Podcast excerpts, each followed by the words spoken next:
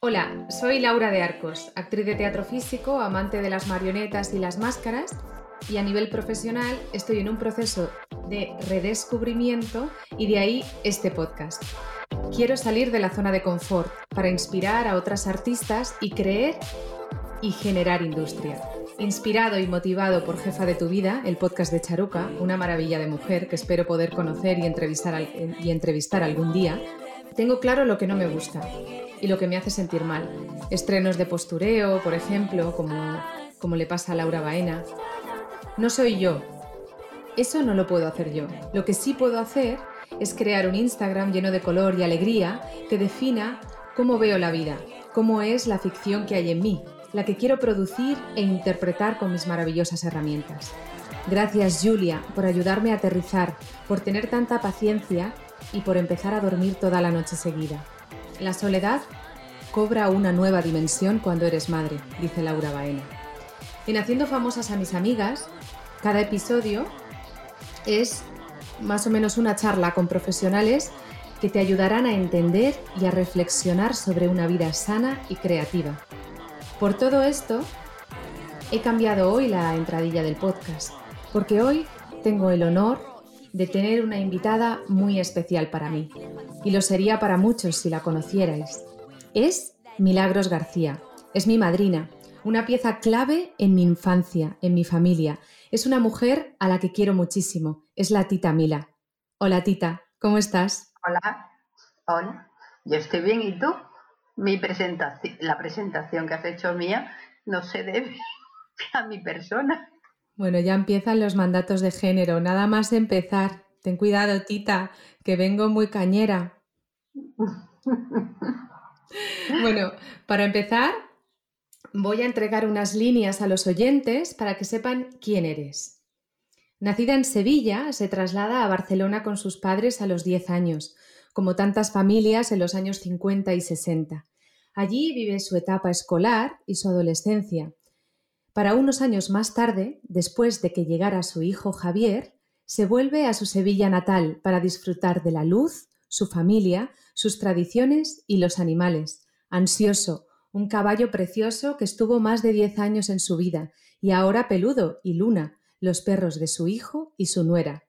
Ha trabajado en oficina como cuidadora, y educadora infantil, autodidacta, pero increíble. Lo puedo corroborar yo misma, que conmigo y mi hermana realizó sus prácticas más intensas en esta labor. Después llegaron sus niñas, Salomé, Lola, Paula, y antes de jubilarse estuvo apoyando uno de los oficios más castigados socialmente, los cuidados de ancianos a domicilio. Por mi descripción, podéis haceros una idea Paciencia infinita, familiar, creativa, natural, una mujer muy hermosa, vamos, ¿qué puedo decir yo? Y bueno, para empezar la entrevista, te quiero preguntar, ¿qué has hecho de manera regular para ti, para tu autocuidado? Creo que no he hecho ninguno. He dejado pasar, pero tampoco lo he hecho de menos el posible, lo que tú has dicho, ¿no? De eh, algo continuo que he hecho para mí misma. No, no creo que haya hecho nada, pero tampoco lo he hecho de menos. He estado bien conmigo misma. De eso no me cabe duda, porque eres eh, una persona, sí, que inspiras mucha, mucha paz interior muchas veces, pero mm, el no haberlo echado de menos, yo no estoy del todo de acuerdo. Pero sigamos a la siguiente pregunta. Em, eso es cuestión de generación, Laura. No, eso es cuestión de género. ¿Empieza por G también? pero es otra cosa. Bueno, sigamos a la siguiente pregunta, por favor. ¿Cuál es tu fantasía de desarrollo personal y profesional? Algo que hayas pensado siempre de manera recurrente desde que eres una mujer adulta. Pues he echado de menos eh, no haber profesionalmente estudiado para educar a niños pequeños para ser profesora de, infantil o de mm, parvulitos, ahora ya no se dice parvulitos, se dice... Eh, primer ciclo, de, educación, primer ciclo de, educación infantil. Exactamente. Pues eso, eso, eso de menos. O sea, un contacto con, con los niños pequeños. Eso es lo que he hecho de menos. ¿Y te hubiera gustado tener tu propio centro o trabajar para un centro? Me hubiese indistintamente, no, no estar con ellos más que un posible negocio, ¿no? Pero de alguna manera ya lo has hecho, ¿no? O sea, tú te reconoces a ti misma. Tú te reconoces a ti misma como, como yo te he descrito anteriormente, como una cuidadora y educadora de, educación infantil autodidacta? Sí, eso sí, desde luego. El contacto con los niños me ha enriquecido y, yo creo que habría aportado en ellos algo, algún granito, ¿no? De, de esta manera todavía mis, mis pequeñas eh, me llaman y, me reconocen, ¿no? Los, los, años que he estado con ellas. Bueno, y aparte De aparte de vosotras dos. Bueno, yo doy fe que no solamente las pequeñas, sino las madres y las familias tienen a Tita Mila en muchísima estima por eh, su manera de hacer, que no está estipulada en ningún programa educativo de ninguna escuela infantil. Es una manera autodidacta, pero que está basada en el amor y en la entrega, porque, porque realmente ella está hecha para estar con niños. Y es verdad que que si, ¿no? si hubiera habido una profesión para ti o una carrera universitaria, hubiera sido educación infantil o magisterio. Sí, sí, sí, desde luego. Pero yo no sé si habré aportado a ellos, pero ellos me han aportado a mí al 100%. Ellos me han educado. Estoy de acuerdo que se aprende muchísimo. Eh, te quería hacer una pregunta. ¿De qué te sientes especialmente orgullosa de ti misma? pues quizás en ese aspecto de la paciencia que he tenido con, los niños y con los mayores. Me, me explico. Una etapa de mi vida muy enriquecedora. Ha sido la ayuda a domicilio, el tener contacto con esas personas mayores que a lo mejor ibas para algo en concreto, pero que eso no lo necesitaban ellos. Ellos necesitaban la compañía necesitaban eh, el charlar. Y eso ha sido muy enriquecedor, eso ha sido también una etapa de mi vida preciosa. ¿Te has sentido, qué has sentido que, tenían en común estas dos, estas dos funciones, ¿no? Porque pasaste un poco, pasaste un poco de, estar eh, cuidando a, niñas, eh, casualmente niñas, ¿no? hembras, mm, durante unos años en dos unidades familiares, a estar haciendo esta labor justo antes de jubilarte de atención y cuidados a domicilio de ancianos. ¿Qué, ¿Cómo fue la transición y, qué, qué, cuestiones encontraste en común? Pues la transición fue muy sencilla, porque lo único que era es paciencia y un respeto, sobre todo a las personas mayores, un respeto y, lo que quieren tanto uno como otro es atención y que le escuche y, participar con ellos.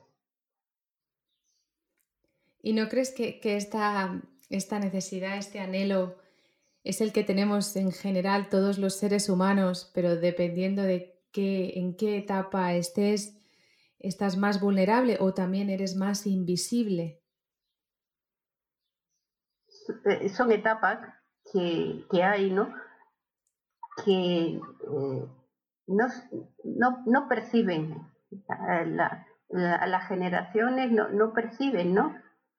Tiene que llegar a una edad para percibir todo esto y darse cuenta de lo que de, los valores que aporta tanto tanto los niños con lo que te enseña como los mayores que te, también te enseña por, su, por sus vivencias y por, eh, por los años y las, y las circunstancias en las que ha vivido.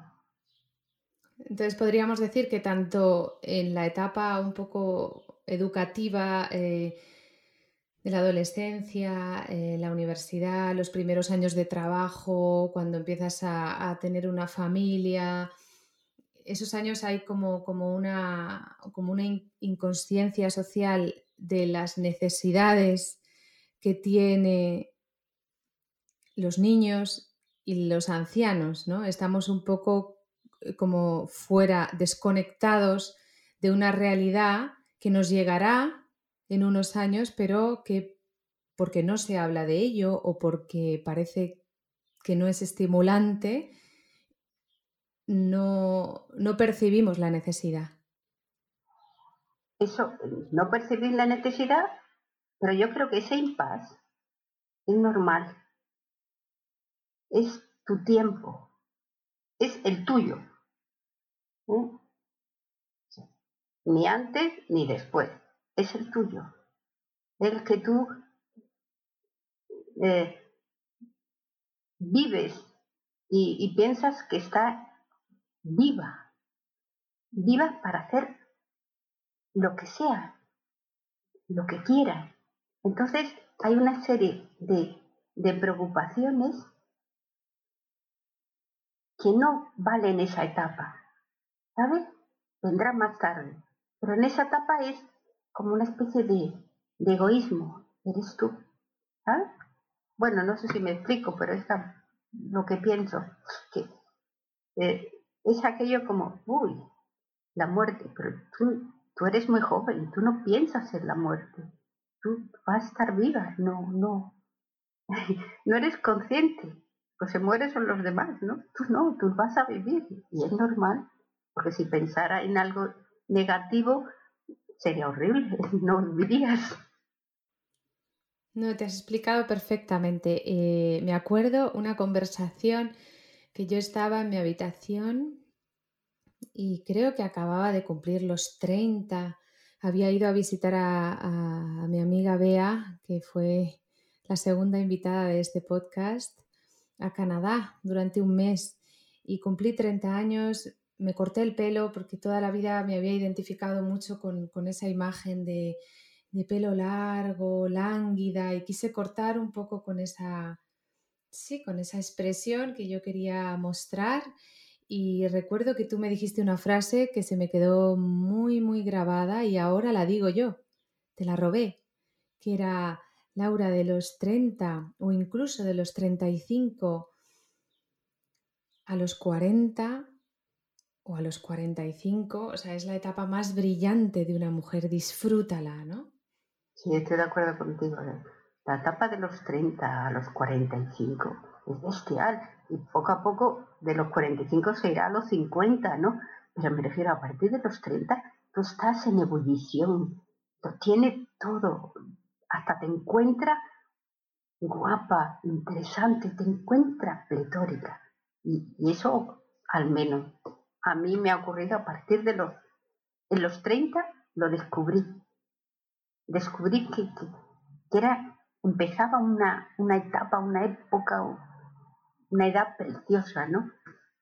Por eso, por, por porque era, era el, la flor que, que, la flor de la, de la madurez, ¿no? De las etapas esta, la flor, ¡pum! O sea, que sobresale, que, que, esa, muy bonita esa etapa. Y bueno, para que los oyentes también lo sepan, tú fuiste madre a los 37 años.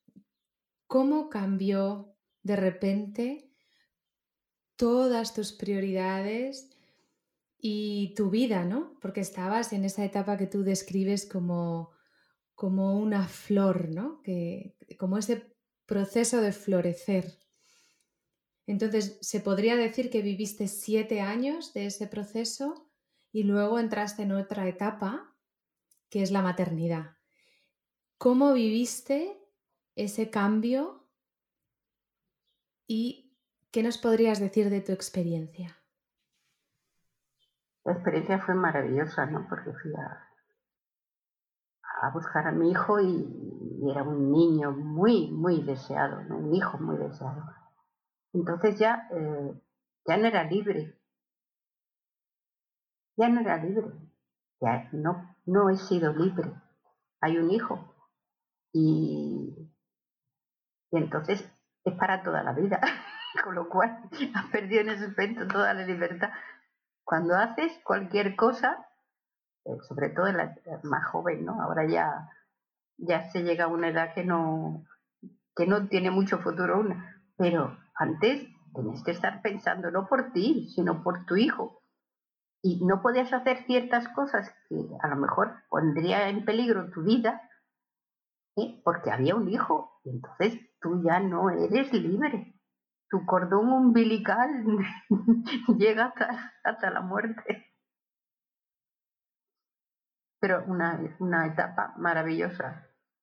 Y, bueno, ya es adulto, ha habido fases muy, la adolescencia muy complicada, pero bueno, estamos en una etapa dulce. Me alegro, me alegro mucho porque soy consciente de, bueno, de todo lo que habéis pasado con la adolescencia de, de todos, ¿no? Bueno, excepto mi hermana quizá, que fue la más fácil, pero los demás, pues todos tenemos nuestra etapa complicada de identificación, de, bueno, de, pérdida. Y ahora yo estoy leyendo casualmente sobre la adolescencia, estoy leyendo a Carlas Capdevila, que es un escritor que fundó el diario Abui, que trata el tema de la, de la educación con mucho sentido del humor y tiene un libro que se llama Educar Mejor, que lo recomiendo a todo el mundo, donde entrevista a profesionales de la educación de todas las etapas, ¿no? Y hay muchos de ellos que se han centrado únicamente en la adolescencia y que le dan como mucha importancia a esa etapa porque siempre es como la más temida o la más conflictiva en algunas ocasiones y ellos eh, en recuerdo cómo he leído que alguno de ellos mencionaba la etapa más dulce, ¿no? O sea, si sabes verle la otra parte, aunque haya mucho sufrimiento, mucha transformación, mucho cambio y sea muy compleja a nivel comunicativo para la familia en general, es una etapa que, tiene también muchas cosas bonitas, ¿no? Y he empezado ya a leer sobre ello, aunque me queden 12 años. Eh, no, no, no te queda 12 años, te queda menos. ¿Cuánto me queda? La, adolescencia empieza cada vez antes. Ya lo verás. Pero quizás en el aspecto mío, yo no estaba preparada para la adolescencia. Yo creo que sí. Que pensaba que era más fácil y, y es muy complicado, ¿no? Tener hijos adolescentes. Y el fallo quizás fuera mío. Claro, tú ahora, con, después de, tu experiencia, ¿qué le podrías decir a una familia que se encontrara en, eh, uno de los momentos más complicados que tú has vivido en ese proceso eh, familiar? ¿Qué, has aprendido? ¿Has aprendido que, que quizás vosotros como padres hubieseis necesitado como una escuela de padres? Sí, desde luego, en ese aspecto sí. Ya te digo, no estábamos preparados. Habrá muchos tipos de adolescencia, ¿no? La adolescencia, pues que son más suaves, pero claro, se puede encontrar con una, una adolescencia complicada de rebeldía. Y entonces mm, tenemos que estar preparados y nos tienen que enseñar profesionales eh, para, para actuar ante un hecho así, una adolescencia de, de rebelde, ¿no? Ya existen propuestas, de hecho, eh, bueno, ahora eh, me encuentro en Cataluña y hay una propuesta que creo que funciona a nivel estatal que se llama Crecer en Familia, Creix en Familia en catalán, que consiste básicamente en que un coaching familiar eh, te acompaña durante cuatro sesiones y es un recurso mm, del autonómico, ¿no? O sea, tú no tienes eh, que hacer como toda la inversión. Y para mí ha sido un antes y un después porque me ha hecho darme cuenta lo, yo ya sabía que todo el proceso pues, psicológico, terapia, desarrollo personal es fundamental para todos los ámbitos de tu vida, pero no conocía la figura del coaching familiar.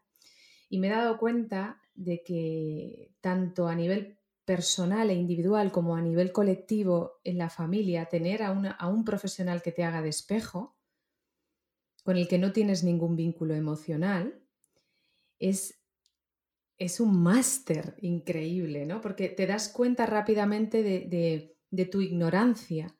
Entonces dejas de, conectarte con ese ego más soberbio y te das cuenta de lo que estás haciendo mal de manera muy ágil, ¿no?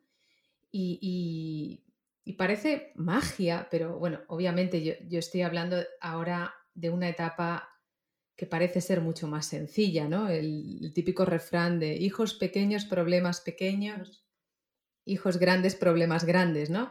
Julia tiene cuatro años ahora, entonces, pero me estoy dando cuenta de, de lo importante que es tanto para tu nivel de empatía con tu hijo como para tu nivel de conciencia contigo mismo, y para tu expresión, porque es que necesitamos expresarnos, ¿no? Hay veces que las familias simplemente hablan porque nadie les escucha. Tú no vas al supermercado y dices, mira, es que esta mañana, ¿no? Mi hijo se ha levantado, me ha dicho que no quería ir al colegio, me ha tirado los pantalones de mala forma a la puerta, me ha dicho que si no hay una falda que no se mueve de la cama. Tú no cuentas eso porque te parece que no tiene importancia que a quién le va a interesar. Pues habrá muchas personas que le interesen.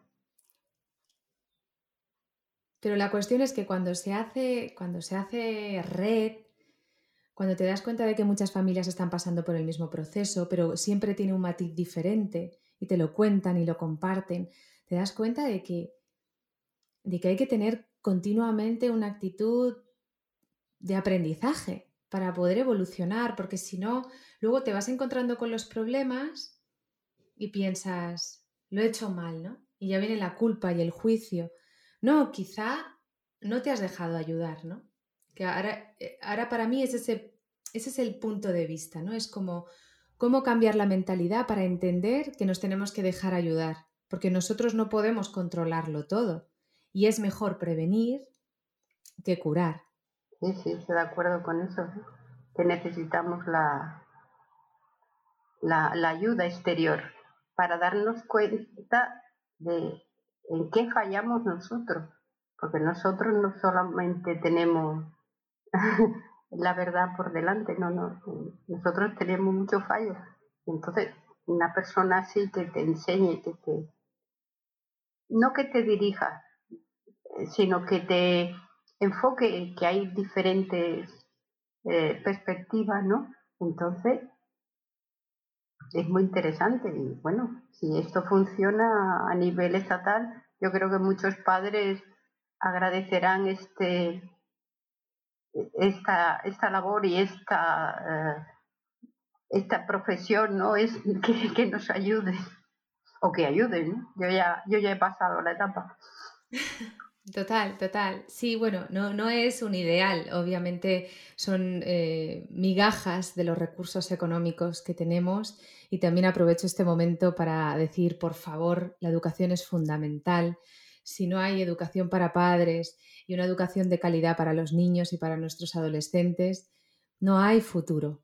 O sea, mm, yo sé que hay el capitalismo no ve directamente o sea, no ve de manera ágil, ¿no?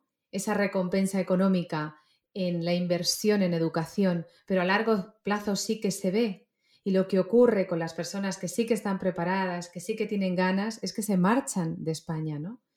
Entonces hago un llamamiento de nuevo, que últimamente me estoy poniendo política para decir, por favor, inversión en educación, ¿no? Ahora nos encontramos en un problema, con un problema mundial mm, con el tema del COVID, con profesores que están eh, dejándose la piel, eh, que saben que su vida corre riesgo y con situaciones muy difíciles en, en las aulas, ¿no?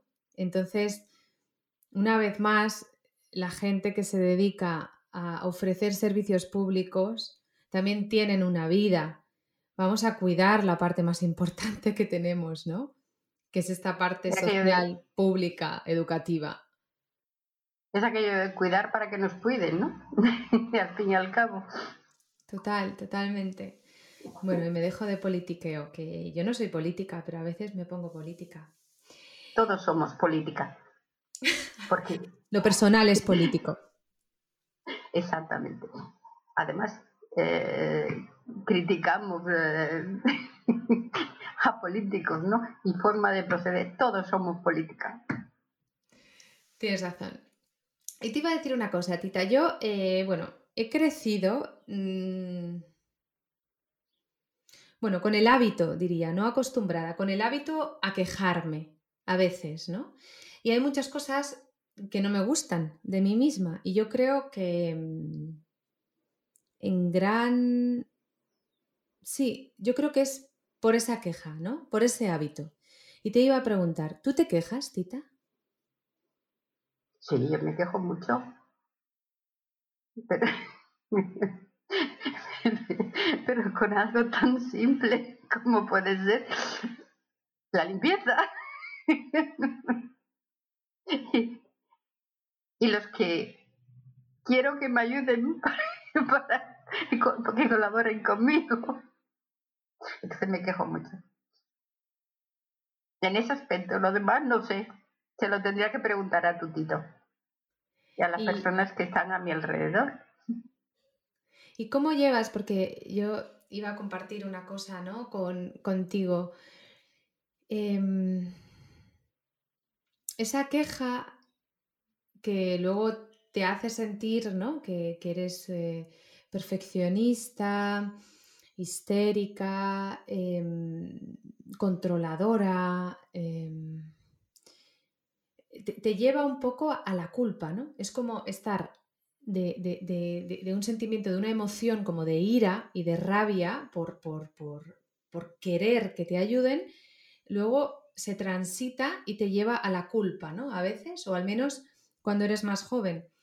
Eh, yo supongo que ya a vuestra edad, a la tuya y a la de mi madre, ya transitáis otro tipo de emociones, pero quería compartir contigo esta, esta ponencia o esta información que recibí hace poco sobre una psicóloga clínica que había estado tratando durante 30 años, más de 30 años, a pacientes en consulta que ahora tiene una tesis doctoral que se llama BISEM, en la que ha elaborado un cuestionario que demuestra que la mayoría de los trastornos emocionales, es decir, estrés, ansiedad, depresión, son de mujeres. Y no te lo dice ella con un estudio científico teórico, no, te lo dice porque ha pasado más de 30 años en consulta y después ha hecho la tesis doctoral. Y toda esta serie de malestares está directamente relacionada con la carga de responsabilidades que las mujeres adquieren desde que son niñas. Interiorizan una serie de mandatos de género que para todas nosotras suponen la normalidad. Y crecemos con ello y cuando tienes 30, 40, 50, 60 años, se mezcla también con otro tipo de procesos hormonales, cambios, partos, menopausia, además, pues hay un malestar que se llama malestar de género que se ve en consulta, pero no se habla de él, ¿no? Es como la sociedad, de alguna manera, está explotando a ese nivel a las mujeres y ocultando los datos de problemas de salud graves que están sufriendo. ¿no? Con esta información que yo te doy ahora, ¿cómo, sí, cómo me podrías, cómo podrías opinar? ¿no? Porque yo sé que nosotros venimos de una familia muy tradicional, aunque queramos pensar que no, porque tanto tú como mi madre, como el, hermano pequeño, Rafa, eh, habéis crecido en Barcelona en los años 50, 60, 70. Obviamente, en la etapa de la transición, habéis vivido la dictadura, eh, familia andaluza, mm, modelo patriarcal eh, muy convencional, con una abuela con muchas inquietudes, vuestra madre, Milagros también, pero en un modelo muy patriarcal. Con todo el interés que tú tienes de lectura, cine, exposiciones, eh, tradiciones, has sido siempre una mujer muy inquieta y muy leída. ¿Qué opinión tienes de todo esto? Pero una opinión real, de corazón. Bueno, te he dicho antes que era cuestión de una época, de unos años. Eh, los años 60, que fue cuando llegamos a Barcelona, y sucesivo hasta los años 75, eh, por ejemplo era algo normal. Eh, no, no percibíamos, ¿eh? como estaba en la normalidad, no percibíamos eh, lo, que, lo, que, lo que nos cargaban encima, ¿no? No obstante, la base es la educación. Entonces, poco a poco, esta idea se tiene que ir diluyendo. Esto es, no hay ni más ni menos, hay igual, igualdad. Y entonces lo que tienes que hacer es educar para que la, la, las generaciones futuras sea eso, igualdad, que no exista ningún eh, no exista ninguna carga hacia un género que hacia otro. Y cuando, no sé si estás al corriente de de que ahora con, bueno, no sé por qué motivo, no, sabría definir un motivo concreto, pero hay mucha música, ¿no? Ahora mismo se escucha mucho reggaetón, por ejemplo, es un estilo de música, y hay muchas letras que inciden en la violencia hacia las mujeres de manera muy explícita y es la música que están escuchando ahora mismo los adolescentes, ¿no? Y los eh, especialistas o los agentes de igualdad o profesionales de los espacios de igualdad o de distintas federaciones están intentando hacer un ejercicio de coeducación para la adolescencia, pero se percibe que ya, es, que ya es algo tarde porque estos mandatos de género ya están muy instalados, ¿no? y de alguna manera interiorizados en, esos jóvenes de 15, 16 años. Y seguimos viendo ese modelo de género de la chica eh, femenina, ese único modelo que tiene que estar eh, guapa, el tema de la estética para el chico, eh, mucho más vinculada a todas las labores de cuidados, mucho menos vinculada al deporte, y relaciones de violencia machista ya en, la adolescencia, ¿no? además de las muchísimas muertes y desapariciones que se siguen sucediendo en nuestro país y que es un problema muy grave. ¿no?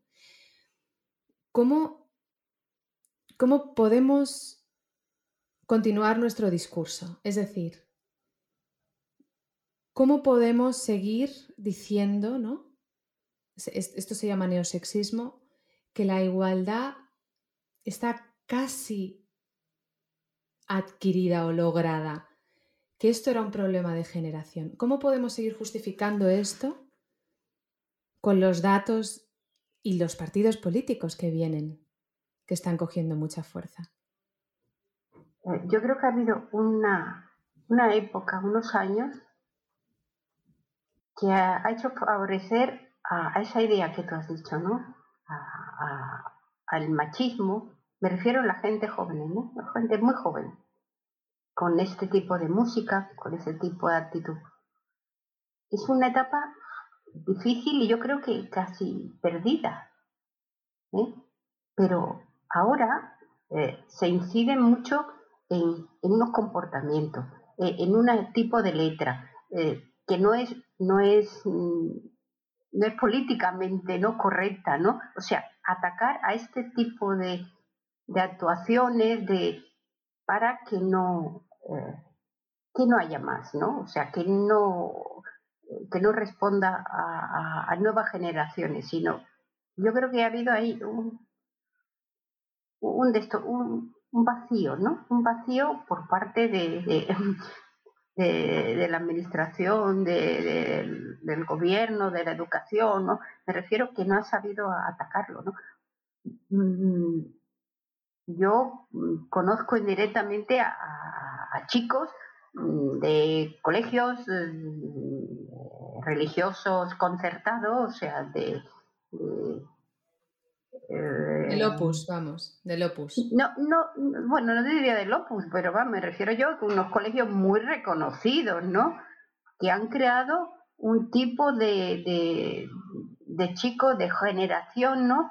Que, está dentro de, lo que tú acabas de explicar, ¿no? Un machismo, unas niñas que sometidas, eh, unas que lo único que le interesaba era agradar y, contra más... Eh, más ligue, mejor, ¿no? Como si fuera una, una cuenta que tuviera. Pero yo creo que es una, es, esa, esa etapa ha sido muy difícil y casi perdida, ¿no? Bueno, lo que te puedo decir es que esa etapa ahora viene con, con más fuerza aún y yo lo puedo ver porque estoy en esta etapa escolar con mi hija ya en el colegio y ya se pueden ver esas actitudes a los 9, 10, 11 años, ¿no? Ahora se podría decir que estamos volviendo a modelos muy tradicionales y muy misóginos y se podría decir también que tenemos un gran problema con las adicciones a lo digital. Serían las dos preocupaciones más graves actuales de nuestros niños, ¿no? O sea, hay niños, estos son cuestiones que no se, que no se dicen abiertamente en los medios, pero hay niños ingresados con nueve años por, por adicción al teléfono. Ese es el problema de la era digital, ¿no?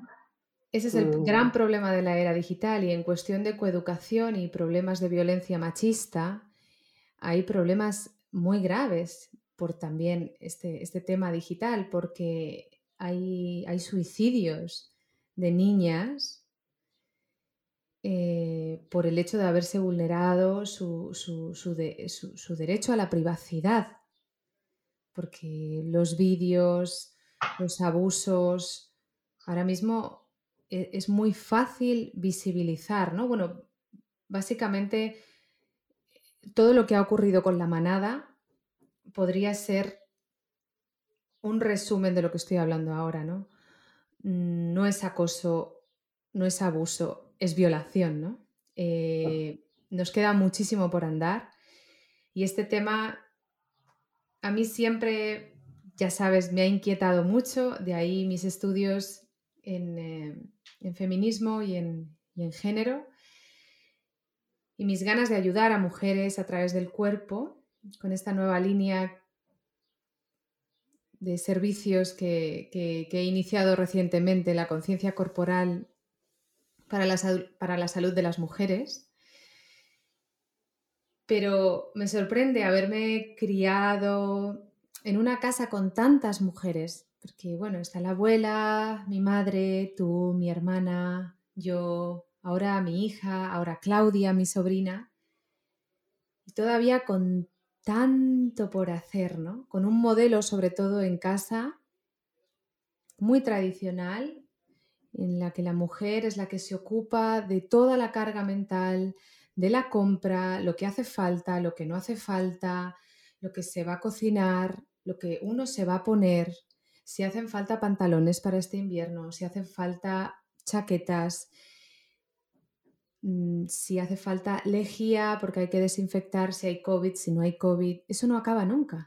Eso es una carga que mínimo, mínimo, son cuatro horas al día de trabajo durante toda tu vida. No te jubilas nunca. Jamás. La abuela no se jubiló nunca. Bueno, la abuela no se jubiló nunca. Nosotros tampoco nos hemos jubilado, tu madre ni yo. Pero la cuestión es educar a nuestros hijos para que eso no se produzca. Que ellos sepan perfectamente lo que les falta, lo que falta en, distintamente del sexo, ¿no? Lo que falta en el frigorífico y lo que se tiene que hacer. Hay un anuncio que a mí me gusta. Creo que es de un detergente. Y, y entonces es un chico que va recogiendo prendas, ¿no? Para lavar. Y entonces en el fondo está el papá, no sé si está doblando ropa y él también. Y en el fondo está la madre con un ordenador trabajando desde su casa. Y la madre está haciendo una labor y ellos otra, o sea, indistintamente, no tiene por qué estar delante del ordenador el, el, el, macho, ¿no? Y, y, haciendo la, la de eso, la, la colada de la mujer.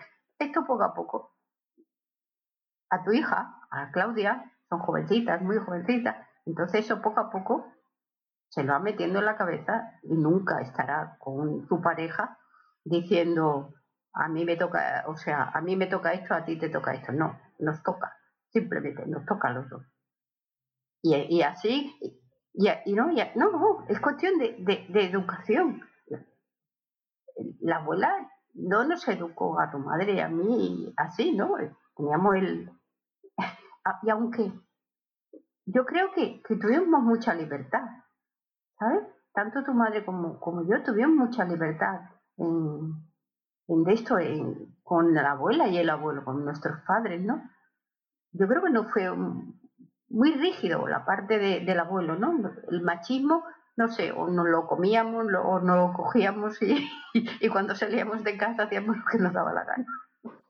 Bueno, esa parte rebelde, eh, bueno, eso es lo que nos ha hecho de alguna forma a las mujeres a ser un poco más pícaras, ¿no? En ese sentido.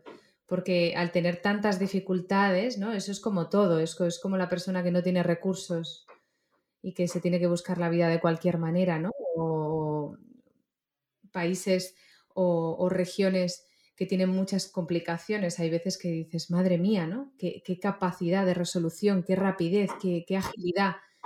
Yo eso es lo que encuentro, pero en un sistema profundamente patriarcal, ¿no? Entonces, eh, a, mí lo, a mí lo que me ha faltado como, como sobrina o como hija es llamar a las cosas por su nombre, independientemente de la voluntad, ¿no? O sea, la voluntad es que, haya, que, no haya que decir nada, que sea 50-50 todo, y que todo el mundo pueda elegir y sea libre. Pero la realidad es otra, y si no tenemos conciencia de la realidad y llamamos a las cosas por su nombre, es muy difícil poder construir otra realidad. Y de ahí que a mí me guste cantar con Julia canciones, canciones feministas para que ella entienda que quizá mamá está enfadada porque no le gusta limpiar, porque quiere estar haciendo teatro. Quizá mamá está enfadada porque no le gusta planchar. Y cantamos esas canciones. Entonces ella ya me dice, mamá, estás enfadada porque es un rollo, ¿verdad? Y digo, sí, Julia, estoy enfadada porque es un rollo. es un buen, un buen comienzo. bueno, es hago lo que puedo. ¿Eh? Es un buen comienzo. Pues, mamá, es un rollo, por lo cual yo tu rollo no voy a tenerlo. Ojalá, ojalá. Y Tita, te quería hacer una pregunta. ¿Qué buen consejo que tú recuerdes ahora recientemente, que por cierto llegó el momento de mencionar, mi abuela, la madre de Milagros García, que se llamaba Milagros Díaz Parada, murió el 8 de marzo, el Día de la Mujer. Y siempre que la recordamos en nuestro grupo de WhatsApp familiar, me da fuerza. Mi madre eh, a veces habla con ella. Tiene como una relación espiritual. Mi tía tiene sus cenizas en su casa y también habla con ella. Y yo recuerdo la conversación que tuve y siempre discuto con mi tía porque mi abuela me dijo, Laurita, yo no sé nadar. Por favor, cuando yo me muera, méteme en una planta de hierbabuena, porque a ella le gustaba hacer caldo y echarle unas hojitas de hierbabuena. Y siempre discuto con mi tía porque le digo que la abuela quería estar en una planta de hierbabuena y todavía no hemos hecho el ritual, todavía está encima de un mueble en casa de mi tía en su Andalucía natal. Y quiero aprovechar ahora, después de contar esta pequeña historia simbólica para mí, para preguntarle a mi tía, ¿qué buen consejo te dieron tu madre y tu padre? Quiero añadir también al abuelo, pero sobre todo incidiendo más en la abuela. ¿Qué, consejo recuerdas como el que tú me diste con la, la etapa de, de florecer de una mujer que te dieron ellos? Yo no creo que me diera ningún consejo.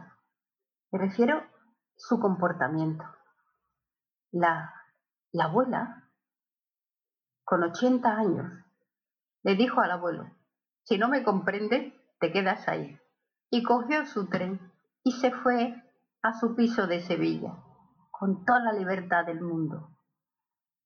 Eso yo creo que es un, una actitud que fue un consejo. En, realidad fue un consejo, la verdad. Tengo 80 años, me da igual, me queda muy poco de vida, no lo sé. Pero me voy, me voy a estar conmigo misma. Sola, porque estuvo sola durante unos cuantos años, viviendo en, en su piso de Sevilla. Tengo que, tengo que explicar este momento porque me parece bueno, algo para mí histórico. Mi abuela viviendo en Barcelona, con mi abuelo, su marido. De repente un día yo estoy en la cama con mi madre y me dice mi madre, Lauri, Lauri, mira que es tu abuela en la radio. Y mi abuela llama a un programa de radio para contar que ella no se siente comprendida, que no se siente querida, que no se siente parte de y que está cansada y que no quiere estar más en esa situación y que por mucho que tenga 80 o 81 años se va a marchar. Y va a vivir su vida. Y coge un tren y se planta en Sevilla.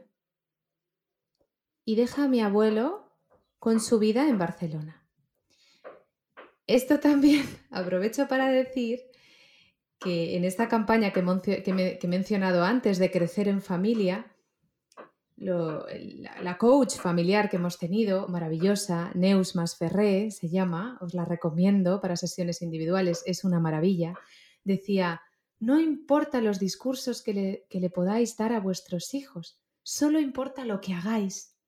A vuestros hijos solamente se les va a quedar grabado lo que hagáis. Y ahora mi tía lo acaba de decir. No fue un consejo, pero de alguna manera nosotras, las mujeres, las García, somos libres por esa acción de mi abuela. Porque mi abuela, viniendo del, del 18 que nació, sin recursos, porque podría haberse quedado sin recursos económicos y mi abuelo decirle, mira, no. Se fue sola y no le importó, simplemente se lanzó a la acción. Y eso, a pesar de que todos lo vivimos como algo realmente wow, honra a mi abuela, ¿no? Porque ella no se dio por vencida, ella quería vivir. Se fue a los 80 años y murió a los 89. Y ella quería vivir y vivió a su manera. Referente a, a lo de la ceniza, la planta, te vuelvo a decir, ¿quién va a cuidar esa planta de hierba buena cuando yo ya no exista. Por eso quiero, ¿eh? ella no le gusta, no, le, no sabía nadar y entonces le daban miedo, pero tanto ella como yo nos vamos a juntar ¿eh? en la ceniza y nos vamos a San Lucas de Barrameda. Y allí creo que se llama el vapor San Fernando, creo. Es un, es un barquito que va de la playa de San Lucas hasta Doñana, ¿no? Cruza el río. Pues entonces allí que nos tiren y yo le digo a tu abuela, simbólicamente, no te preocupes, yo no sé nadar mucho, pero sé flotar, te cojo y nos vamos por ahí. O sea que tú tienes otros planes para ella. Sí, tengo otros planes por eso. Porque ¿quién va a cuidar la planta cuando yo no exista? Ahí está el problema. Y tu abuela no está en un mueble, está con nosotros. Es un sitio donde pasamos 50 millones de veces a su lado y está, está. O sea, que está contigo, que tú quieres que esté contigo. Quiero, claro, claro, claro. Vale, vale, vale. Vale, pues nada, te dejamos estar con ella. es que nosotros, nosotros también tenemos algo que decir. Yo, te dejo estar con ella, ¿vale? Porque yo también quiero estar con ella. Ah, pero la cuestión es que es que la planta de hierbabuena se tiene que cuidar, se tiene que regar. Por eso estoy practicando, tengo una ahora aquí, la estoy, la estoy cuidando. Pues yo no sé. Yo creo que hubo un esqueje de una hierbabuena que se llevó tu abuela en el año 61 a Barcelona. ¿Tú la tienes? No. Mi madre, mi madre me dijo, tu abuela se llevó una planta de hierba. La discusión que te comentaba justo antes de grabar, ¿no? Hablábamos de que hierbabuena y menta no es lo mismo y no lo teníamos muy claro. Mi madre me dice que la menta no es igual, que la hierbabuena tiene más aroma, que le da más aroma al caldo, porque mi madre hace el mismo caldo que hacía mi abuela. Entonces em, me dijo, me, me explicó la anécdota, que mi abuela cogió una planta, no sé si de Sevilla o de Sanlúcar de Barrameda, porque ella era nacida en Sanlúcar, en la provincia de Cádiz, hasta Barcelona y que le duró la planta lo que no está escrito, le duró muchísimo. Y entonces he pensado, quizá tengo que comprar una hierbabuena que venga de Andalucía, aunque yo viva en Madrid o en Barcelona o donde viva, y, plantarla y, que la semilla venga de allí. Pero obviamente tengo que seguir practicando. Yo este ritual no lo quiero hacer ya. Yo acabo de comprar una menta, bueno, en el mes de noviembre la compré y ahora estoy esperando a que crezca porque empieza la primavera, es ahora cuando tiene que brotar. Cuando yo vea que realmente entiendo cómo funciona la menta, te lo volveré a decir porque soy muy pesada. Yo no estoy de acuerdo en que se vaya contigo al mar. Yo creo que tú deberías ceder y irte con ella a una planta de hierbabuena, a Sanlúcar de Barrameda. Pero bueno, yo lo dejo caer. Si tú no quieres, obviamente tiene que haber alguien que os cuide. Yo, la cuestión. Yo, yo, os quiero cuidar, pero eso también lo tendré que hablar con, con mi primo Javier. Todo es muy complicado. Entonces lo seguimos hablando, ¿vale? Vale. No obstante, te voy a enviar un esqueje de hierbabuena que tengo plantado en esto, en el patio, que este año ha crecido de una manera tal, tan bonita, está, es preciosa, da gusto verla. Ya te enviaré un esqueje. Y esta, este queje es sevillano. Entonces debe de ser eso, que, solamente puede ser una planta sevillana o gaditana. Así que me iré a buscarla. Eso. Así te puedo hacer mojitos. Los mojitos son los que llevan. Sí, son los que llevan, pero he dejado, ya no bebo alcohol, nada, ni una gota, ni el vino, que me encantaba el vino, pero este verano me puse muy, muy, muy mala con, con dos mojitos que me tomé en la playa y luego toda la familia, excepto vosotros, que no estabais, me vieron en una situación lamentable, vomitando, y he decidido no volver a tomar nada de alcohol. Me sienta fatal, o sea, me tomo, ahora mismo me tomo un vino, un vino y medio, y al día siguiente estoy, estoy enferma. Entonces he decidido que es algo realmente tóxico para mi cuerpo, que prefiero beber agua, infusión y café, que el café no lo he podido dejar porque, porque soy apasionada del aroma y de, y de los orígenes. Así que de momento la hierbabuena para el caldo, para el caldito y para el puchero. Ah, muy bien. También creo que hay algún eh, licor que no lleva alcohol que puede eh, hacer de este tipo de cócteles, ¿no? No lo sé. Yo en casa, en casa tampoco tengo, cuando viene un, va a venir visita tengo que ir a buscar vino, ¿no? Porque no tengo, no, no suelo. Ah, eso sí. los domingos comemos con una botella de cava. Eso sí. El, resto de la semana, agua. Pero, pero el, domingo, una botellita de cava cae. Eso es cuidarse y celebrar la vida. Bueno, eh, no, tengo bastantes más preguntas. Quería hablar mm, de la transformación de tu pelo, porque me parece que estás hermosa con ese pelo blanco que te has dejado, natural. O sea, toda la esencia de la tita Mila que yo recuerdo de los 35 años, la veo reflejada en tu manera de envejecer. Te veo guapísima. Y eh, también quería hablar de, tus tradiciones y de tu manera de vivir, pero tenemos que cerrar porque llevamos 55 minutos hablando y tengo una norma y es no hacer podcast de más de una hora. Entonces voy a tener que pedirte que vengas otra vez a mi podcast. ¿Puedes venir otro día? sí, tú sabes que lo que me gustaría hacer, ¿no? Te lo he comentado algunas veces. Una mesa redonda entre tu madre, hermana. Mm, el Tito Luis, Johnny y yo. Una mesa redonda. ¿Sabes? Para cómo hemos actuado, se titularía ¿Cómo hemos actuado? Sería interesante, porque a lo mejor no le hemos hecho bien. Ah, eso, es, eso seguro. Hemos hecho muchas cosas mal, otras muchas bien. A mí me parece muy interesante lo que tú dices. La comunicación es fundamental.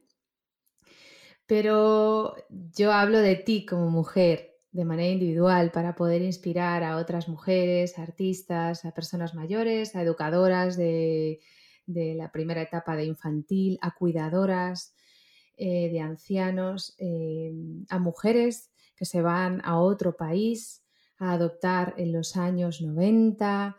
O sea, hay tanto, tanto, tanto que contar de tu historia y tanto que inspirar que en un solo podcast no cabe todo lo que nos podrías explicar. Entonces, esta es una pequeña introducción. Y ahora te voy a hacer la última pregunta para cerrar hoy, que es, ¿qué, qué estás leyendo ahora? Pues estoy, he empezado, es muy raro. Tengo que que estar relajada para, para leer. Y tengo que tener un momento. Y hay últimamente que, que no me concentro. Pero no obstante, es el último libro de Carlos Ruiz Tafón, que recopilaciones de, de los libros que, que, él ha escrito. ¿no? Eh, me gusta mucho la forma de escribir y además yo lo vivo doblemente. ¿Por qué? Porque él me va indicando lugares de Barcelona que yo conozco y yo mentalmente me voy paseando por Barcelona. Esto ocurre con, escritores que me, que me, que me hacen pasear por, ciudades donde yo, yo conozco, ¿no? También está, por ejemplo, La piel del tambor de Pérez Reverte, que también es por Sevilla, entonces yo me muevo y me, y me imagino cosas, ¿no? De, de, de, de ciertos lugares. Y el, el, último libro de... Es, es, muy bonito, es muy corto, ¿no? Es muy bonito. Y, y hace relatos sobre los, los libros que ha escrito, ¿no? unos pequeños cuentos. Y es muy bonito. Pero últimamente no me, no me, no me concentro ¿Y, por qué, por, qué, identificas tú que últimamente te concentras menos que antes? Pues no lo sé, no, no te puedo explicar. Quizás no, encuentro, no sé, el momento o tengo la mente eh, muy, eh, muy llena de cosas que no, que no tiene por qué, no tienen eh, mayor importancia, ¿no? Pero eso no me concentro. Eh, ¿Las secuelas del confinamiento quizá? ¿Qué?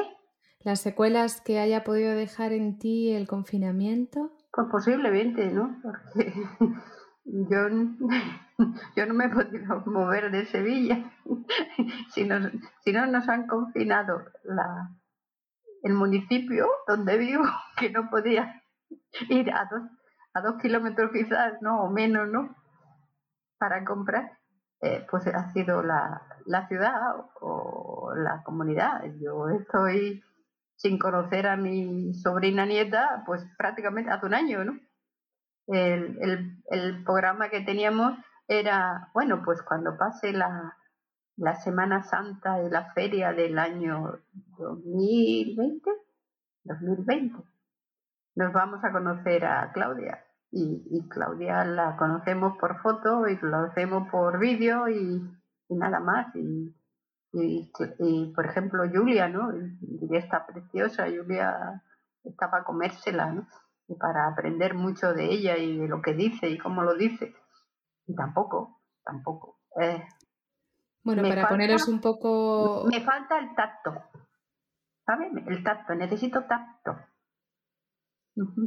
Para poneros un poco en, Claudia es eh, la hija de mi hermana, que tiene un año, nació el 7 de abril de 2020. Mi hermana se fue a dar a luz en metro porque no habían taxis en una de las semanas más complicadas del confinamiento domiciliario, donde había una incidencia altísima.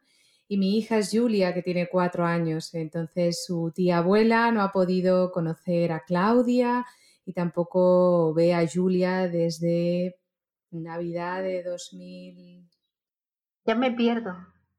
No sé si era 19, yo creo que sí, 19. 19, ¿verdad?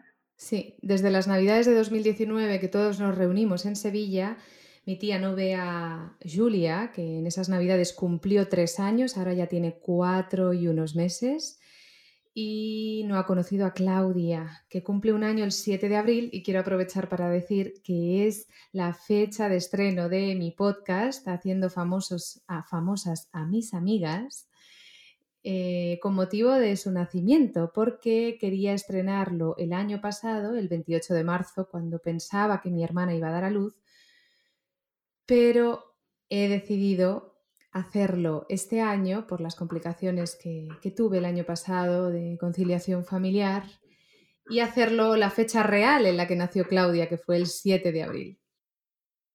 Y Tita, nos tenemos que despedir porque llevamos una hora y dos minutos. Em, pues he estado muy bien, me, o sea, se me ha pasado el tiempo muy rápidamente, está muy, muy bien, es muy agradable charlar.